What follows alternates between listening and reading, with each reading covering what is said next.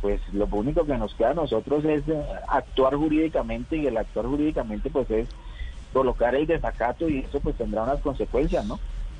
Y El desacato, pues, es decir, ¿la orden se la dieron a quién? ¿Al presidente de la DIMAYOR o al presidente de la Sí, Federación? señor. Sí. A los se, dos. Le se le notificó, señor Fernando Jaramillo, no me acuerdo el segundo apellido, Ay, pucha. presidente Sí. de la División Mayor del Fútbol Profesional de Colombia, mediante un telegrama que él lo tiene y estamos seguros que lo recibió.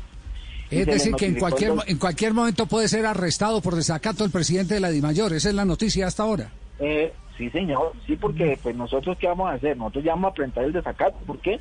Porque el telegrama fue recibido, primero, por él, por el doctor Ramón Yesurón y por el por el señor ministro del deporte. Tan cierto es que lo recibieron que el señor ministro del deporte a los 48 horas me, entregó mi reconocimiento. ¿sí?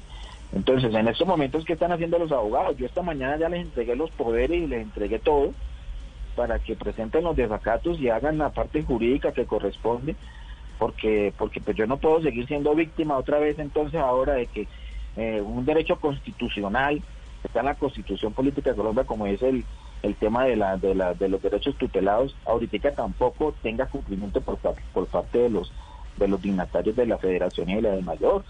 Eso no podría no puede ser.